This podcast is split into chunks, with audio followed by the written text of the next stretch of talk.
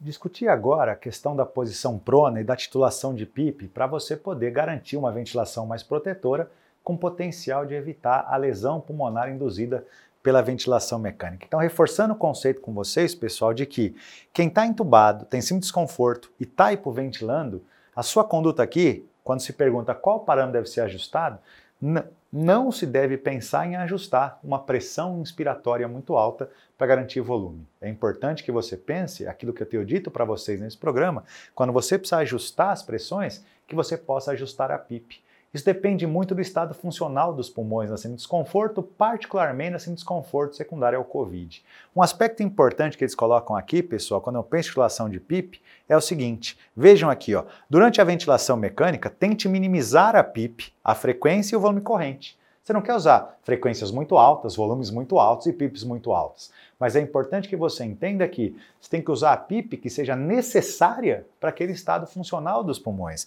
E o que o professor Gattinoni coloca muito bem numa classificação que ele publicou recentemente na JAMA, aqui falando de síndrome de desconforto e COVID, é o seguinte, pessoal. Se você tiver um pulmão de melhor complacência, uma complacência na faixa 50 ml centímetro de água, 60, o que ele sugere é usar uma PIP um pouco mais baixa, 10 ou menos, menos de 10 na verdade. Quando a complacência é melhor, ele coloca para gente que a PIP não precisaria ser tão alta, o que faz todo sentido, porque se a complacência é melhor, o pulmão já está relativamente aberto. Agora, se eu tenho uma complacência mais baixa, aí o professor Gattinoni coloca para gente, comece a pensar uma PIP mais alta que não deve ser superior a 15 normalmente, mas uma PIP 10, 11, 12, 13. Quando a complacência é mais baixa, PIPs um pouco maiores. Quando a complacência é melhor, PIPs um pouco menores. Ele separa o número 10. Então, complacências melhores, 9, 8, 7, 6. Complacências mais baixas, PIPs um pouco mais altas, 10, 11, 12, 13, 14. Sempre pensando em como chegar nessa PIP. Não basta sair aumentando. A gente tem a maneira correta de fazer isso, nós vamos discutir já já. Mas o estado funcional do pulmão interfere diretamente na complacência, né? na, na PIP que você vai precisar. Se o pulmão é muito fechado, maiores PIPs. Se o pulmão está mais expandido, PIPs menores. Porque você tem um pulmão expandido e coloca pressão muito alta, você acaba fazendo uma sobrecarga pressórica que diminui o débito cardíaco. Quando você bota um pulmão complacente com pressão dentro da via aérea muito alta, sobrecarrega o ventrículo direito, diminui o retorno venoso, dificulta a expansibilidade pulmonar e causa estado de choque. Né? A gente não quer isso. Então tome cuidado com essas titulações. Tem várias maneiras de titular PIP. Quando você pensa em sim desconforto, nós temos tabelas publicadas que sugerem o quê? Aquilo que nós até falamos na aula introdutória, que é assim: você colocou o paciente em ventilação mecânica, você poderia partir, por exemplo, com uma PIP de 10, por exemplo, e vai titulando para mais conforme ele não atinge a saturação, ou para menos se você vê que ele está saturando bem. Só que a verdade, quando você pega um paciente mais grave, eu quero chamar a atenção para vocês, é que eles mostram aqui, ó, você está com uma FO2 de 30%, por exemplo paciente tem uma PF lá 150 ou menos, né? O que, que eles colocam para vocês? Olha, quando eu tenho uma síndrome de desconforto moderado ou grave, eles sugerem usar tabelas como essas, Alveoli, Loves, são estudos que mostraram essas tabelas como marcadores de indicação de quais pressões. Então perceba, eu estou com uma FA2 de 30%, eu usaria uma PIB de 12. Por quê? Que no de desconforto mais grave, a complacência teoricamente seria mais baixa. Agora a viagem é que no COVID nem sempre é assim. Às vezes no COVID eu tenho uma boa complacência e tenho uma baita hipoxemia.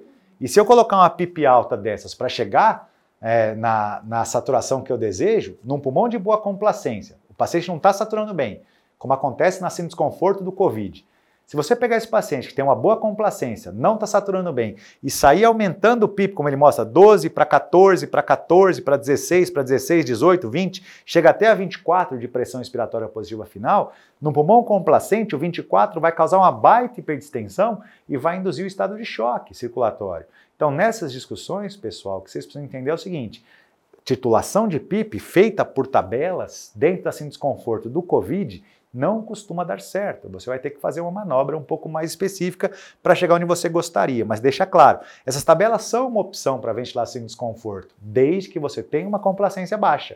O que, que seria baixa? Uma complacência estática menor de 50 ml centímetro de água que você calculou. Lembra como calcula a complacência? Você vai pegar o volume corrente expirado e corrigir pela driving pressure, que é a pressão de platô, menos a PIP, a pressão de distensão, né? Então sempre pensa nisso. Use essas pressões de platô, lembrar, no máximo 30 de platô, o ideal é menor de 28 e uma driving pressure menor de 14. Lembrar que para sair de um volume de 6 ml por quilo sempre é o mais adequado. Uma reflexão então é pensar como se discute muitas vezes na literatura, manobras de recrutamento alveolar, que seria manter esses pacientes com pressões muito altas nas vias aéreas para tentar reabrir a área colabada. Hoje, nós estamos aqui em 2020, é importante lembrar, dezembro de 2020, é importante lembrar o aspecto que as manobras de recrutamento alveolar, quando você pensa em evidência científica, elas não são muito preconizados, porque elas se mostraram aumentando mortalidade. Manobras de recrutamento máximo, a gente chama, que bota pressões de PIP de 30, 40 e sustenta isso por 30 segundos, um minuto, isso acabou, acabou se associando com mortalidade. O que a gente pode fazer é uma manobra de titulação de PIP, que é diferente de uma manobra de recrutamento máximo alveolar.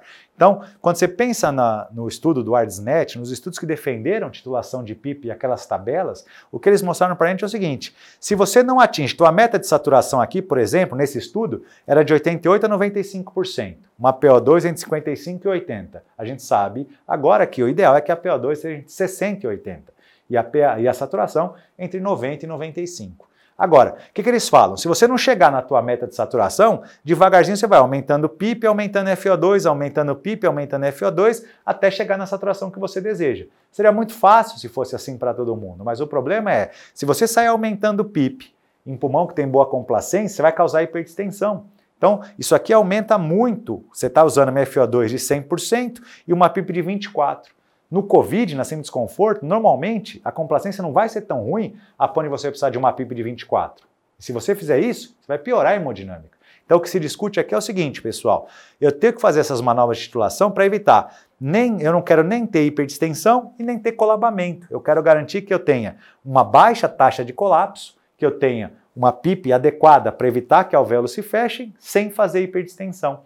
E as tabelas de PIP, que são preconizadas aí até nas diretrizes, nascem um desconforto secundário ao Covid podem ser excessivas e acabando, acaba causando hiperdistensão, que causa lesão. Então, nessa discussão, o que a gente tem que saber é como conduzir essa PIP, porque se eu colocar PIP em excesso, o que eu faço é uma compressão mecânica dos vasos, sobrecarregando o lado direito do coração, diminuindo o retorno venoso e causando baixo débito, porque chega menos sangue do lado esquerdo do coração. Então, você tem que saber harmonizar a pressão expiratória em relação a pressão de platô em relação à pressão de distensão para você evitar pressões altas demais que causariam repercussão hemodinâmica no parênquima. Então você pega, por exemplo, um caso do professor Marcelo Amato, que coloca para a gente a gripe H1N1, que é muito semelhante em vários aspectos ao Covid-19, a gripe suína. E você veja nesse parênquima, eu tenho áreas ventiladas em relação a áreas que estão consolidadas. Quando foram fazer as manobras de titulação de PIP, vejam, quando usaram a PIP Table, tentando chegar na saturação adequada, o que, é que eles causaram? Uma baita hiperdistensão. Quando usaram a PIP table, causaram uma baita hiperdistensão. Por outro lado, quando você veja aqui, ó, quando fizeram uma manobra de titulação de PIP, eles descobriram que a PIP table ia pedir uma PIP lá na faixa, por exemplo, 18, para tentar chegar na saturação de 90%. Quando usaram a manobra de titulação de PIP, descobriram que a melhor PIP paciente era 12. E com 12, ele tinha menos hiperdistensão, quase nada de colapso, mostrando que a PIP de 12 era muito melhor do que o 18. Se você fosse simplesmente é, titular a PIP pelas tabelas, você ia acabar tendo ali hiperextensão pulmonar e repercussão hemodinâmica. Então, olha a mensagem aqui. Você não vai aumentar as pressões expiratórias a qualquer preço para chegar na saturação que você deseja, na PO2 que você deseja.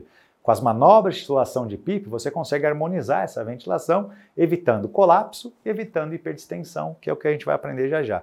Lembrar que as manobras de recrutamento máximo não têm defesa na literatura, elas não mudam mortalidade, podem até melhorar a oxigenação, mas não mudam mortalidade. Então, manobra de recrutamento sustentado, hoje a gente tem fugido delas. Ao contrário, manobras de titulação de PIP são bem-vindas. Então, vejam exemplos de estudos aqui com animais que foram feitos pelo laboratório de, de, ventilação mecânica lá da USP, pelo professor Marcelo Amato, de novo, que merece ser citado porque é uma grande referência nacional, veja o que eles colocam. Eu tenho animais que têm potencial de recrutamento, porque você veja na tomografia, consolidação basal. E conforme eles vão aumentando a PIP para 10, 15, 20, 25, você vê que o pulmão que estava consolidado vai abrindo. Agora você veja esse outro animal, ele estava desaturando também, PO2 baixa, mas esse animal já tinha uma complacência boa. Se ele aumentar a PIP nesse outro animal, ele não ganha complacência, não é um animal recrutável. Então, pensa no ser humano agora. Se o pulmão tem um estado funcional melhor, e no COVID isso acontece, pouca consolidação, mas muita hipoxemia, se você botar PIP aqui, você vai causar hiperdistensão. Agora, se o pulmão está nesse estado aqui, aí sim a PIP é bem-vinda. Então, de novo, avalie o estado funcional do seu pulmão pela radiografia, pela tomografia, pelas pressões inspiratórias que você está usando para chegar no volume que você atingiu.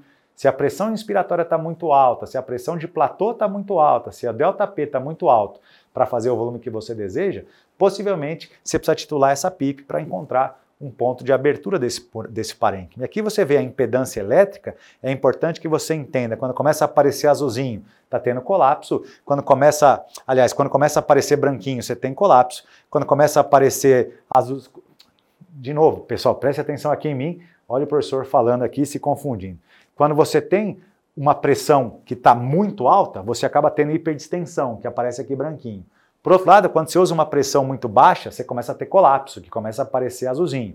Então, qual é a discussão aqui para gente? Eu quero encontrar uma PIP, se eu tivesse um dispositivo de, de impedância elétrica que me mostrasse nem hiperdistensão e nem colapso. Por exemplo, aqui, ó, quando fica tudo cinza, que aqui está marcado em vermelho, me mostra, ó, no PIP de 11, eu não tenho nem uma área fechada e nem uma área hiperdistendida. Então, se eu tivesse um aparelho de impedância elétrica, seria perfeito. Eu não quero nem hiperdistensão e nem colapso. Eu quero a melhor PIP possível. Mas como isso não está disponível, nós temos que usar outros recursos. Então, você pega o exemplo que eu dei em outra fase do programa, a gente repete aqui agora. Vejam comigo. Ó, esse paciente, para fazer volume, estava com um PIP de 18, para chegar na saturação que a gente gostaria, ó, a PO2 de 60, uma saturação na faixa de 90%. Esse paciente está com uma PIP de 18, um delta P de 15.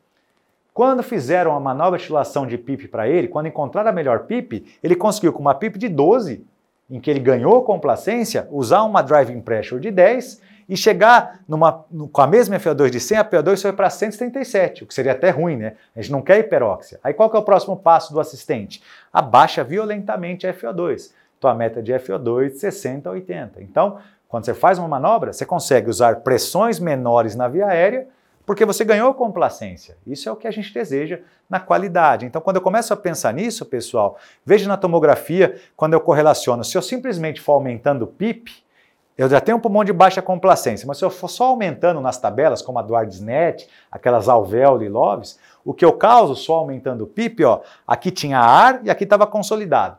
Quando eu fui aumentando a PIP, 1 em 1, 2 em 2, do número que eu estava para cima, como as tabelas orientam, veja que o que eu causei aqui, hiperdistensão pulmonar.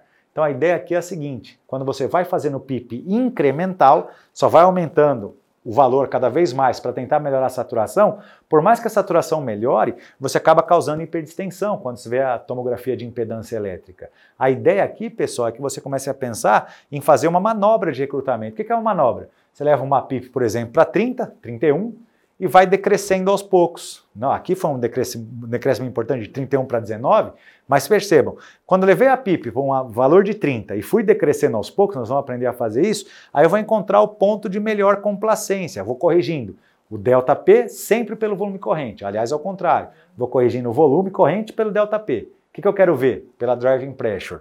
Na hora que eu tiver a melhor complacência, eu sei mais ou menos qual é a PIP ideal.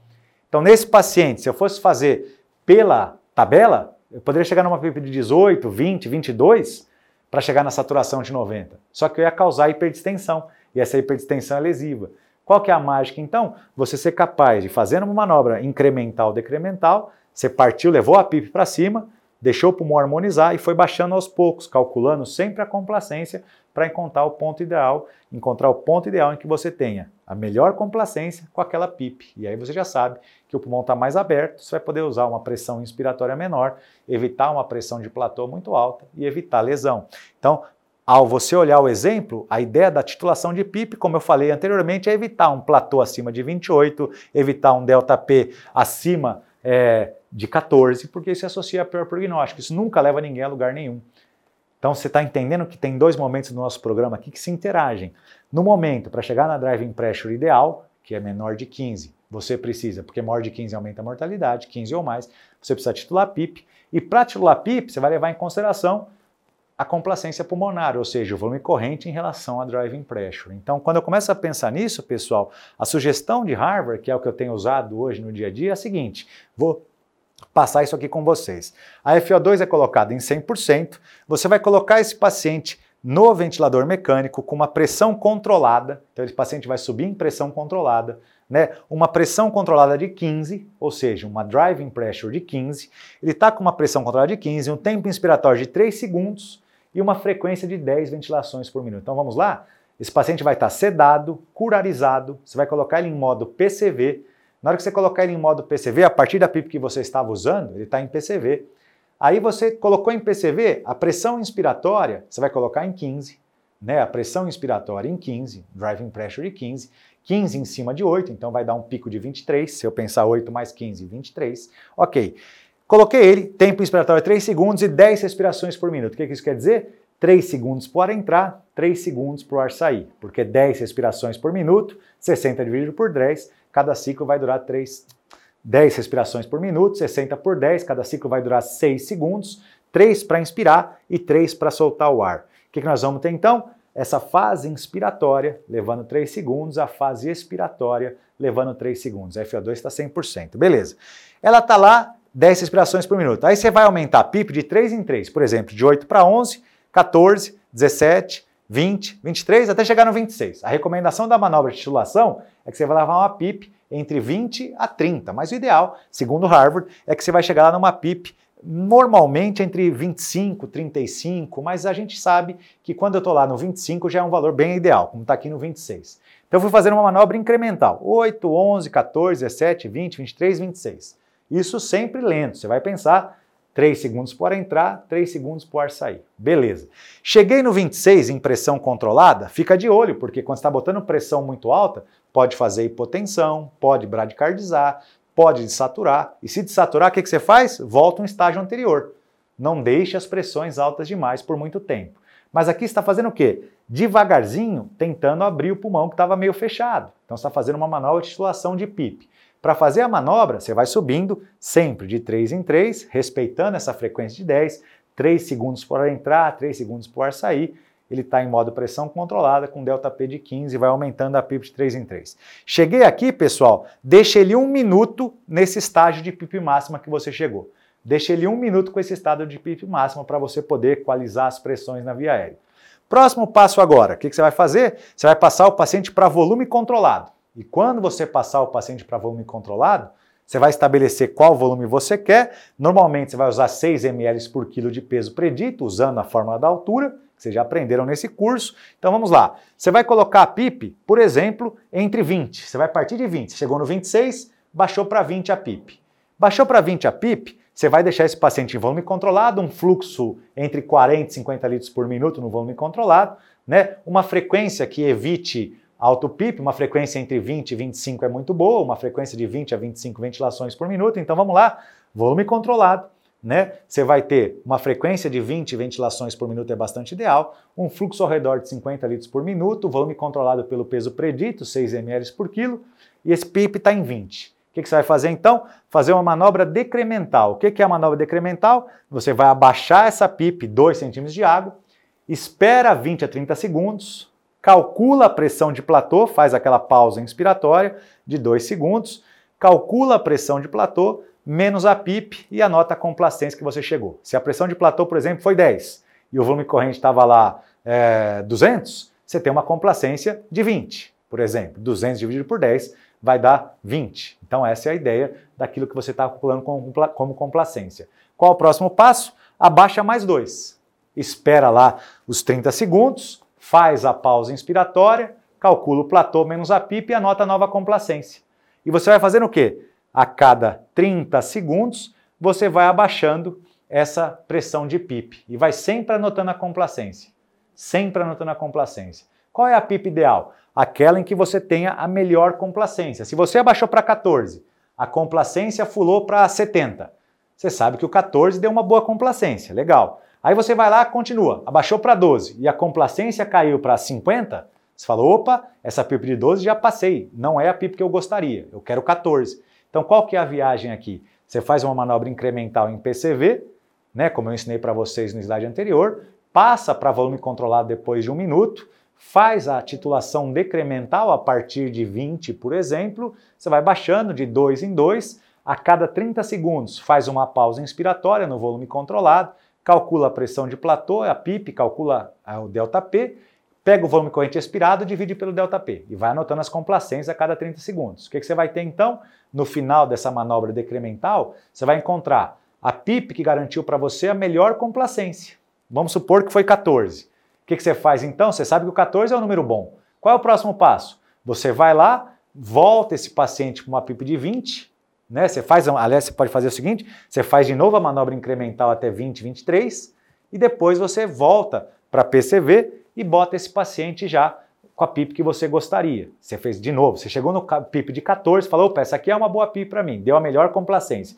Próximo passo, sobe de novo as pressões respiratórias, a faixa de 20, ok, subir as pressões respiratórias para 20 e depois você volta 14 mais 2. Por que 2? Para garantir que o pulmão vai permanecer aberto. Então, quando você vai fazer uma nova titulação de PIP, a ideia é, na fase decremental, encontrar a melhor complacência, com aquela manobra, 30 segundos de pausa a cada degrau, né? Naquela manobra, 30 segundos de pausa a cada degrau, anota o ΔP, anota o volume, calcula a complacência estática e vai baixando de dois em dois. Achou a complacência? Ótimo. A partir dali, você vai procurar qual PIP tem a melhor complacência. Feito isso, o que, que você faz? Você aumenta de novo as pressões para abrir tudo de novo, pode levar para o 20, 25, e depois você baixa. Não precisa fazer decremental 2 em 2, não. Aí você baixa logo para o 14, mas não no 14. Normalmente a recomendação é 14 mais 2 centímetros para garantir que o pulmão vai ficar aberto. Então, quando você faz uma manobra incremental, decremental, como essa que eu mostrei, você consegue literalmente atingir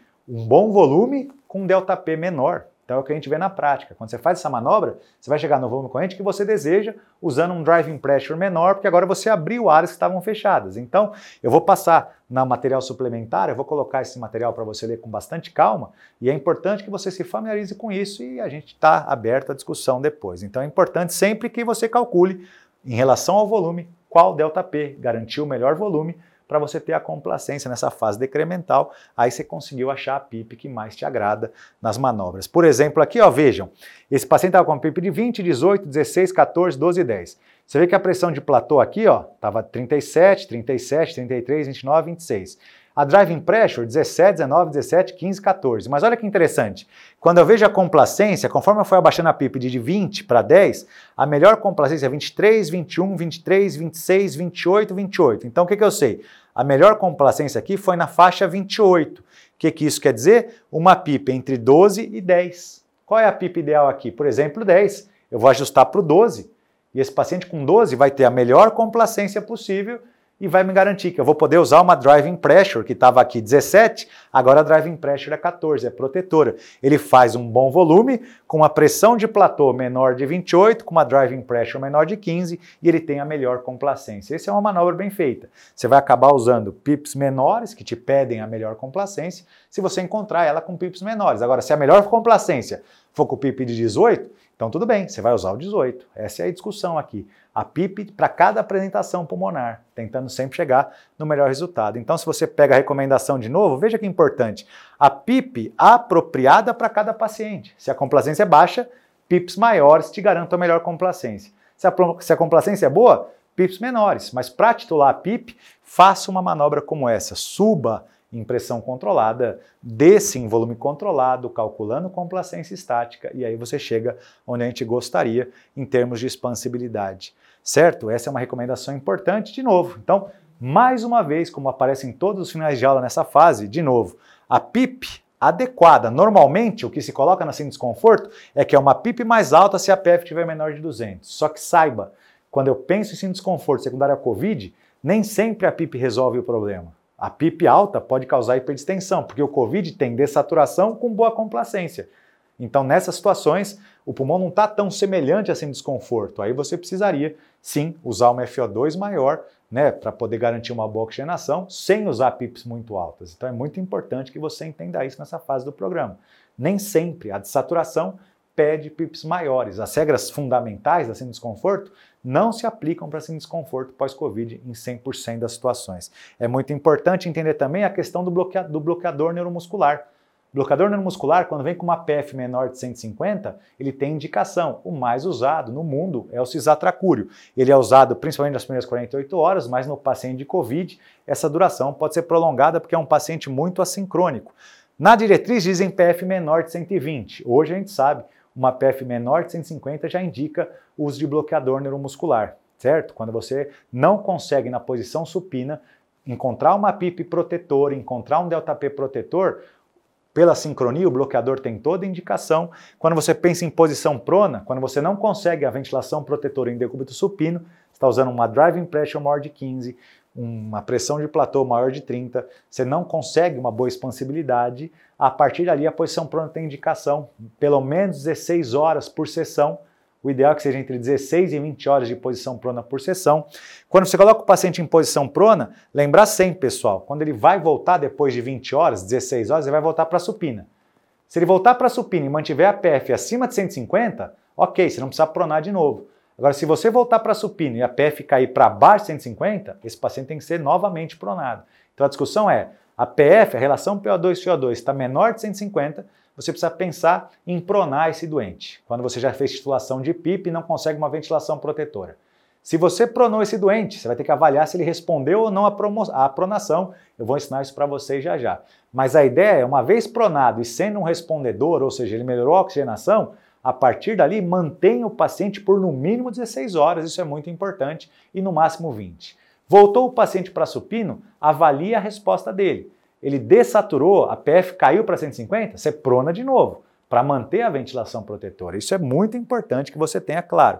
Perfeito? Então, de novo, se você está tendo que usar uma pressão de distensão muito alta, se você, para fazer o volume que você deseja, está fazendo muita pressão, se primeiro você faz titulação de PIP, não conseguiu chegar onde você gostaria, titulou a PIP, mesmo assim não melhorou, pense em pronar para trazer a ventilação na meta protetora. Claro, se o paciente estiver muito assincrônico, como esse aqui está, não vai dar certo. Para pronar, o paciente tem que estar muito sedado e com bloqueio neuromuscular.